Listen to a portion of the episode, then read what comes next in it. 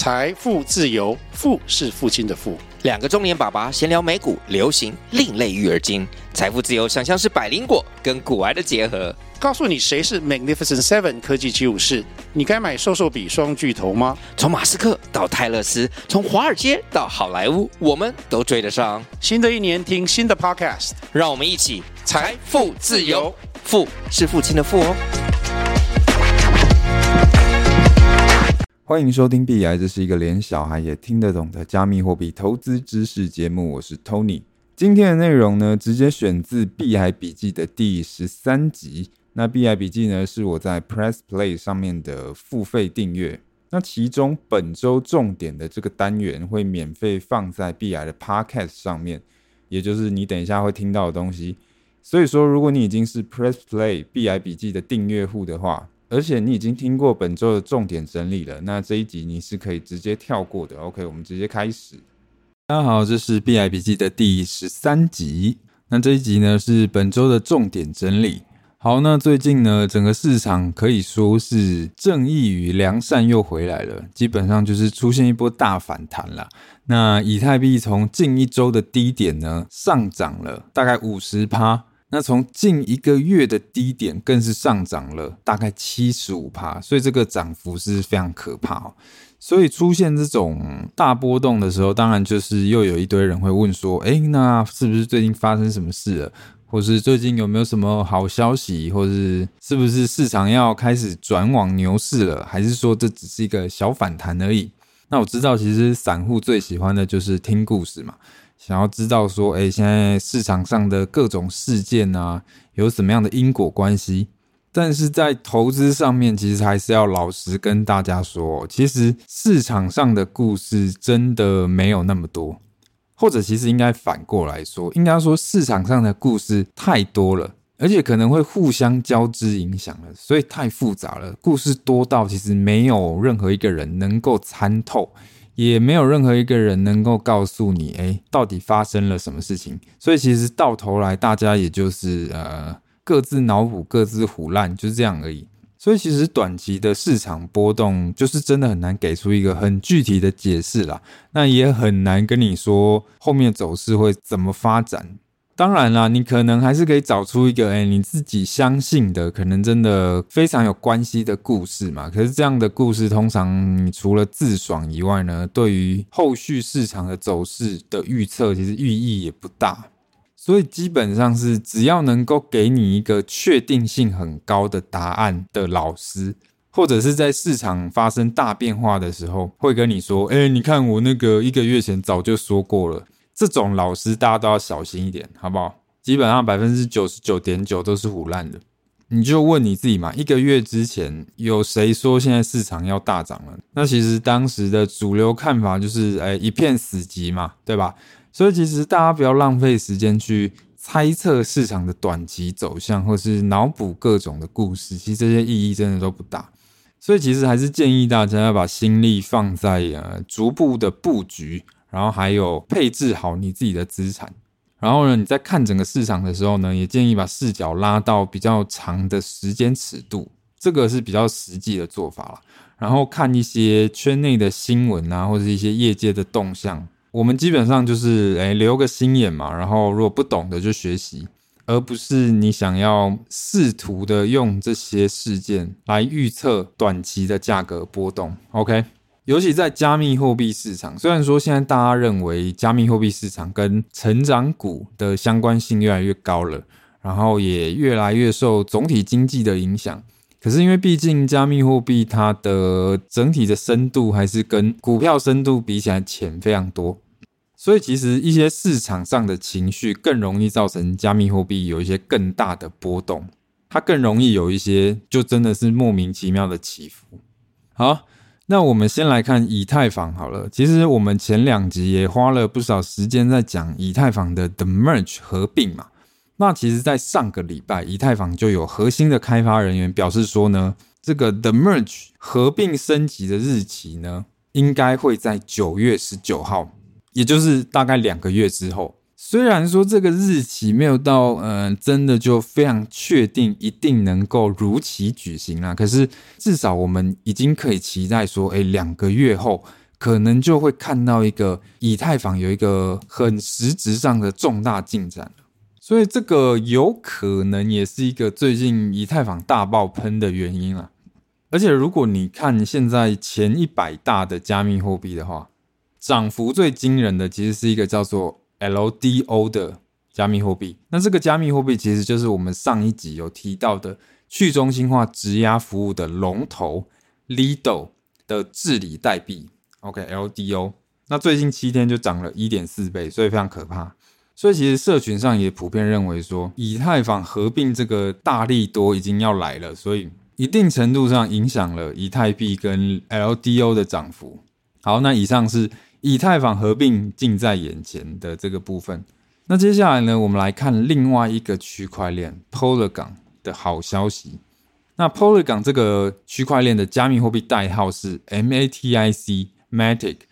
那 Polygon 是我在我的免费 Podcast 有介绍过，然后也是我认为新手可以考虑配置的公链币之一啊。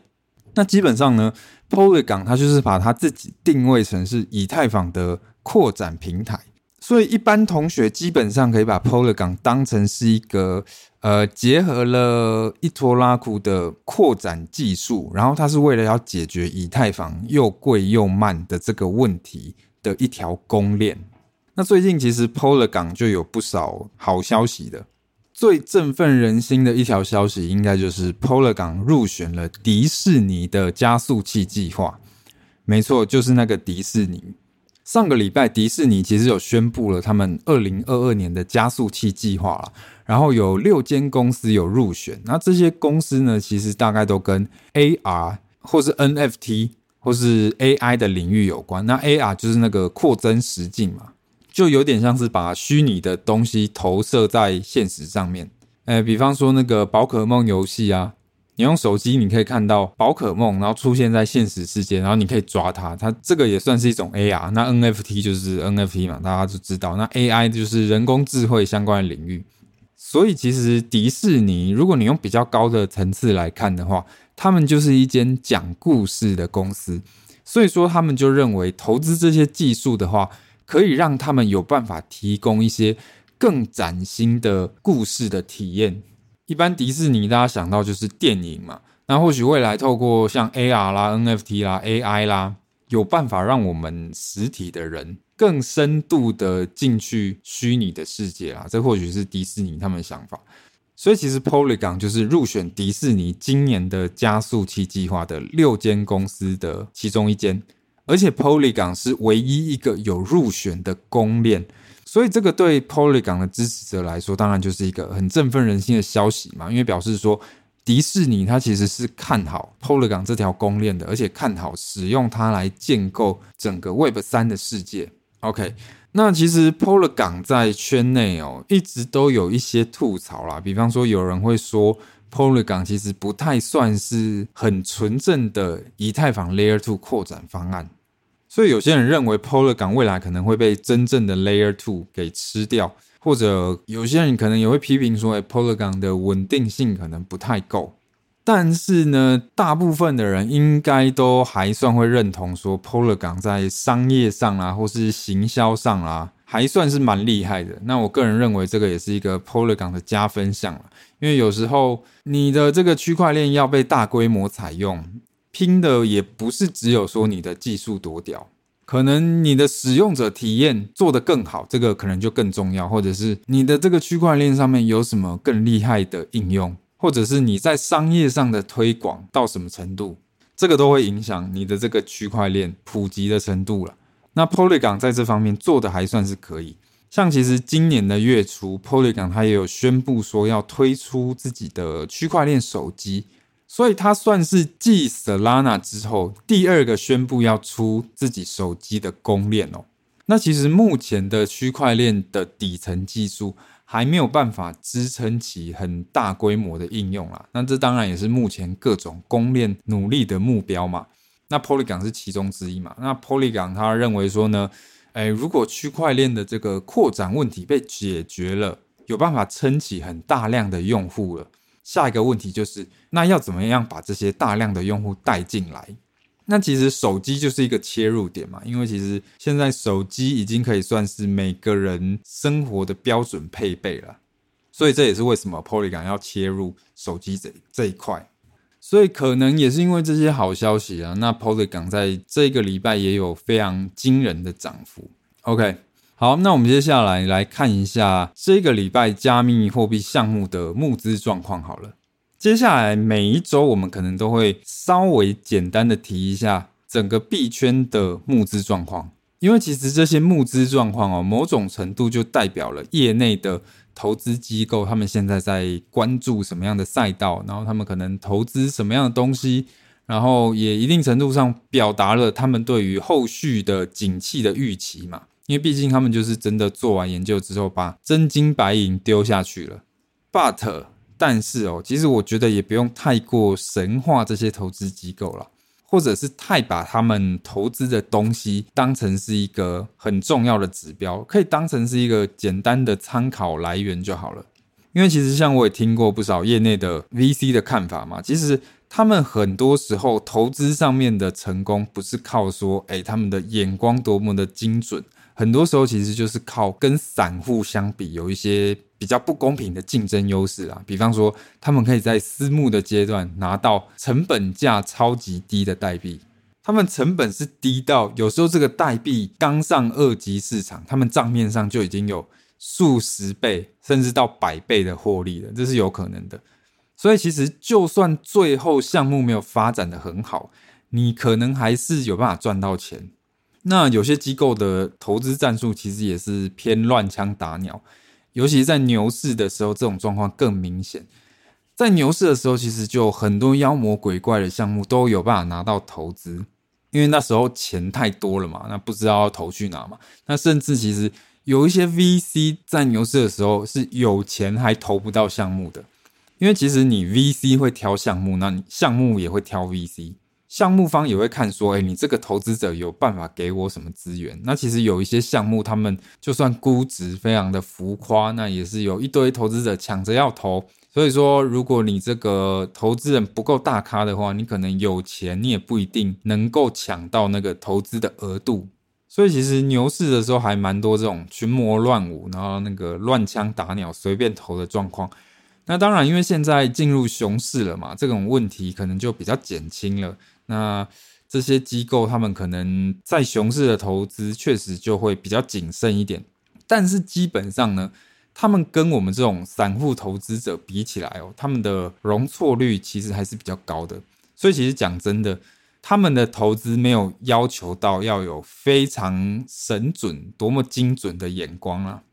那其实有一些项目看起来有十几个、二十几个投资机构一起投，哦，看起来非常威风。可是讲白了，有时候就是机构之间互相介绍而已啦。因为每一间机构他们可以给的资源可能都不一样嘛，所以可能就是诶彼此介绍不同的资源，然后分享好的项目，所以就是呃一个不啊，然后拉另外一个不啊这样。所以其实这些项目很多其实也不见得经过很多元观点的检验，有很多项目其实大部分的投资者可能就是跟风仔而已。嗯、我也不知道我在投什么，反正。啊，反正我朋友介绍了，我就跟着投啊，可能就是这样而已。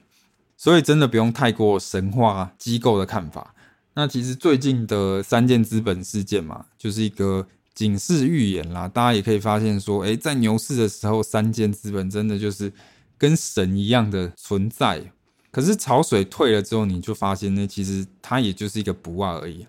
所以讲白了，其实看这些募资的状况，呃，我们就是参考参考就好了。很多时候，它其实也不是到太重要，基本上就是，哎，我们可能突然发现说，哎，怎么这个礼拜的数字开始，比方大幅飙升了嘛，或者是，哎，怎么这个礼拜好像大家的投资方向转往某些地方了，那我们就特别注意一下。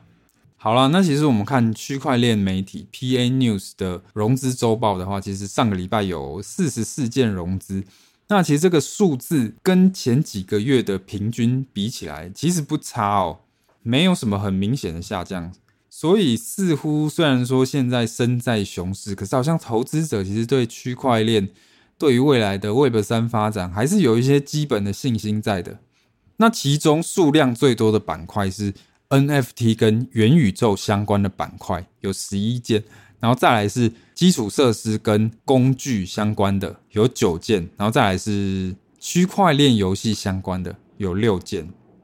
那如果我是投资者的话，我可能会比较喜欢基础设施或是 DeFi 相关的板块啦。所以像基础设施拿到投资的项目不少，这个我觉得不意外。然后我们也可以看到，其实像 NFT 啦、元宇宙啦、区块链游戏、跟 Fi 相关的赛道还是蛮火热的，还是一个机构喜欢投的领域。但是我说实话，其实我个人对于 GameFi 方面的赛道其实是不看好的。大家有兴趣的话，可以去听我免费 Podcast 的第四十集。那这一集其实就有讲到说，为什么我觉得区块链游戏这个赛道是没有搞头的。其实那些很多的投资者，平常根本就不知道有没有在玩游戏嘛，然后他们可能也不知道玩家在意的东西是什么，然后至今呢，其实也没有办法提供一个呃，为什么游戏需要区块链的一个很有说服力的论述啦。那当然，Web 2的游戏这一块饼非常大嘛，可是区块链游戏有办法吃到当中很多的份额吗？这个我个人是保持怀疑啦。那这其实刚好也可以讲到上个礼拜在巴西国际游戏节发生的一件事情。当时哦，有一位演讲者，那这个演讲者他其实是一个在游戏业里面工作十五年的资深从业人员，然后也是一家游戏公司的创意总监。然后他就在这个国际游戏节演讲嘛。那他演讲的题目一开始设定的是游戏设计的未来，可是其实这个讲题呢，只是一个幌子。现场他真正开讲的时候呢，他才揭露他真正要演讲的主题。他的主题是为什么 NFT 区块链 Play to N 是游戏的噩梦。这个巴西国际游戏节其实是有不少的呃区块链游戏的赞助商的，所以他这个演讲的主题可以说是指着那些区块链游戏的赞助商的鼻子说：“你们现在在做的东西是游戏业的噩梦啊！”那他揭露这个主题的时候，其实马上就引爆了台下听众的掌声跟欢呼声。那据说，其实赞助商好像蛮气的，气到跳脚。不过，其实这个演讲者他也非常的狂嘛，他表示说呢，哎，其实那些人根本就不在游戏产业，所以其实他们的想法一点都不重要。然后他们也对这个产业不会有任何实质的影响。其实这位演讲者他就是认为，像区块链啊、NFT、GameFi。Play to N 这些东西其实都没有办法给游戏有什么本质上的创新，他们都不是什么商业模式的转换，然后也不是什么技术的革新，然后也不是什么新的平台或新的界面，那更不会有什么玩法的创新。基本上，GameFi 它就是把一些投机性的经济活动带进来游戏里面而已。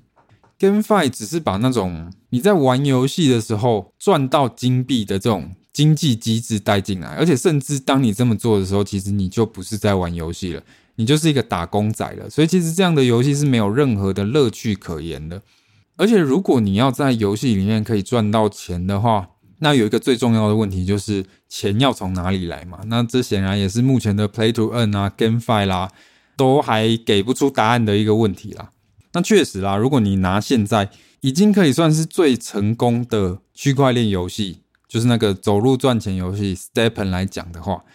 目前，Stepen 也是处于一个呃看不到未来的状态，那基本上就是一直烧老本嘛。那直到玩家发现说，诶，他没有办法靠走路赚钱之后，那也就只能慢慢的退出，那这个游戏也会慢慢的死去。所以其实你可以发现说，呃，那些真正的玩家还有真正的游戏开发者。他们其实跟那些看好 GameFi，可是却根本没有在玩游戏的投资者想法是完全不一样的。那我自己当然是比较站在 Real Player 这边嘛，所以其实像 GameFi 区块链游戏的赛道，我个人是觉得，呃，没搞头的几率很高啦。不过反正投资机构就很爱投嘛，所以这个也只能就是让时间去证明说，诶，哪一边才是历史正确的一侧。那当然，以散户投资者角度来讲，我们就是持续的关注，说可能 GameFi 这个领域有没有办法再提出一个什么样的崭新的概念出来。虽然说我个人觉得几率是不高啦，好了，那以上就是今天的全部内容，那我们就下一集再见。